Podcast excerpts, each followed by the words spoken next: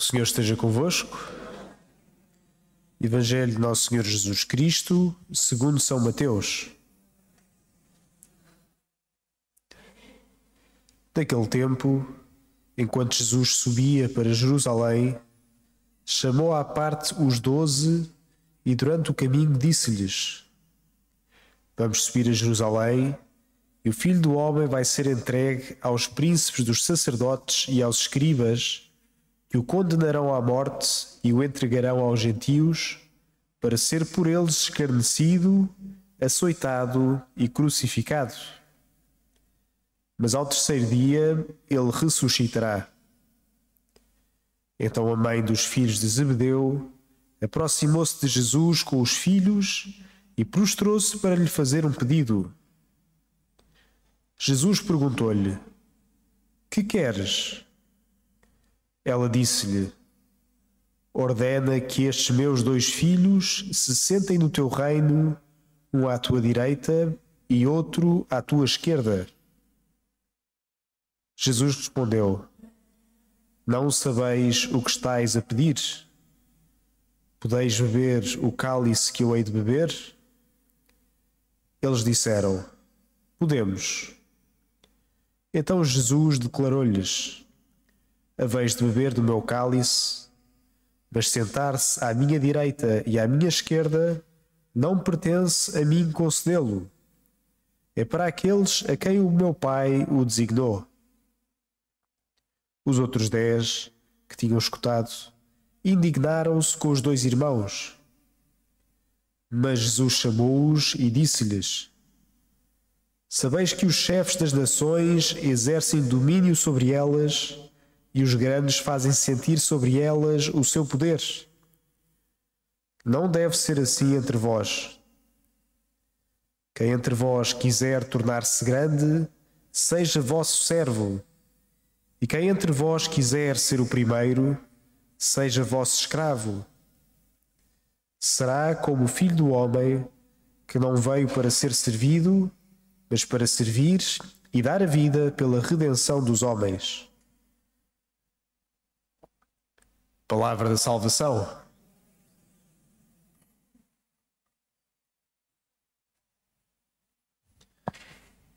Já vimos muitas vezes este episódio caricato da mãe de Tiago e João, que vem então pedir para que os seus filhos tenham um lugar de destaque. Mas a resposta de Jesus, aquela mais imediata, para nós é também de um grande significado. Pergunta-lhes Jesus: Podeis beber o cálice que eu hei de beber? E beber o cálice, no tempo dos judeus, significava participar da mesma vida. Aliás, era o que se fazia na ceia pascal. Na ceia pascal judaica, que até com quatro cálices que havia sobre a mesa, cada um deles com significado próprio, um cálice de bênção, um cálice em que se agradecia das coisas boas que se tinham recebido, participava-se então à volta da mesma mesa de um mesmo destino enquanto povo. Portanto, Jesus pergunta a Tiago e a João, como nos pergunta também a nós, se nós podemos beber desse mesmo cálice, de participar desta mesma vida de Jesus. E se quisermos, se de facto estamos aqui, é um sinal de que de facto queremos fazer parte dessa vida de Jesus. Queremos ser a sua igreja, a sua esposa, que vai fazendo este caminho de salvação com Ele e que vai então salvando ao longo dos tempos. Mas fazer esse caminho implica também um novo olhar sobre algumas coisas, um olhar renovado, que por vezes vai contra a corrente. E hoje, não apenas no Evangelho, mas também na primeira leitura, há duas coisas que Jesus nos fala que nos propõem um novo olhar. O olhar cristão, primeiro sobre o poder e depois sobre o próprio sofrimento. Sobre o poder, o próprio Jesus nos diz que, no fundo, poder é serviço. Portanto, quem quiser ser o primeiro torna-se escravo de todos. Não é uma mera honra que não fica à espera simplesmente de corresponder com o seu estatuto, mas de facto é um serviço. E víamos isso quando ouvíamos na primeira leitura Jeremias, que Jeremias foi-lhe dado de facto um poder particular. Deus instituiu como profeta para anunciar a sua vontade. Jeremias foi, com a autoridade própria que tinha, e foi rejeitado. O povo não quis saber. O povo dizia: já chega, não precisamos de mais profetas, não precisamos de mais oráculos. Está aqui mais a, a incomodar do que propriamente a servir-nos, achava o povo. Mas também isto é uma forma de serviço, também isto é poder foi instituído por Deus, então o verdadeiro serviço é também dar a vida por aqueles a quem se é enviado. E foi assim que fez Jeremias, ainda que tenha sido rejeitado, e o próprio Jesus, que já depois do Evangelho nos volta a lembrar isso mesmo. De facto, se quem quer ser, quem quer ser o primeiro, quem quer ser uh, instituído em autoridade, então seja escravo de todos. Que o poder seja de facto serviço, e é bom que assim o seja é? que sirvamos e que entreguemos a vida pelos nossos irmãos. Depois, o próprio sentido do sofrimento.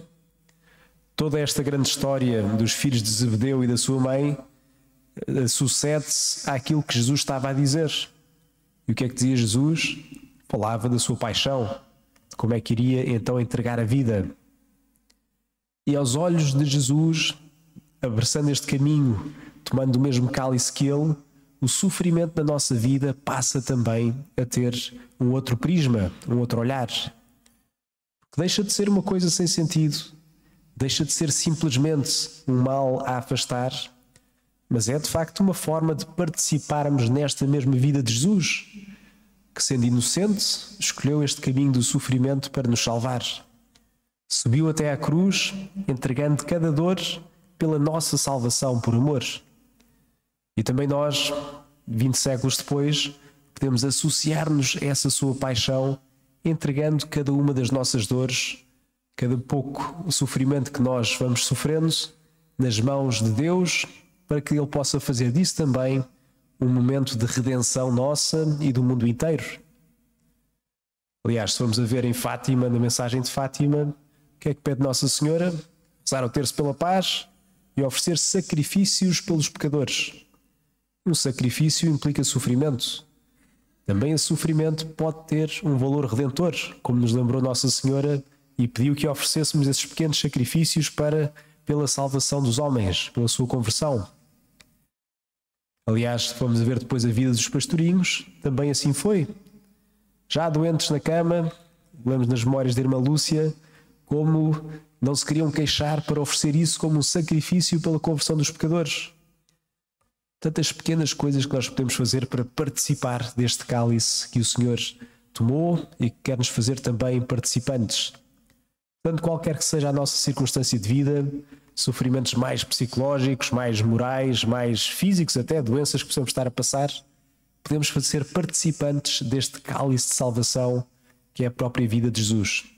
Portanto, vamos pedir ao Senhor nesta missa, que nesta quaresma e em toda a nossa vida, saibamos então participar da sua vida, ser com, eles, ser com ele também redentores, associando-nos à sua paixão e assim também estaremos a servir, a servir de facto os homens pelo sacrifício que nós oferecemos, pois ele, encontrando corações generosos, pode então também levar a sua redenção até aos confins da terra, pois foi esse o caminho que ele escolheu.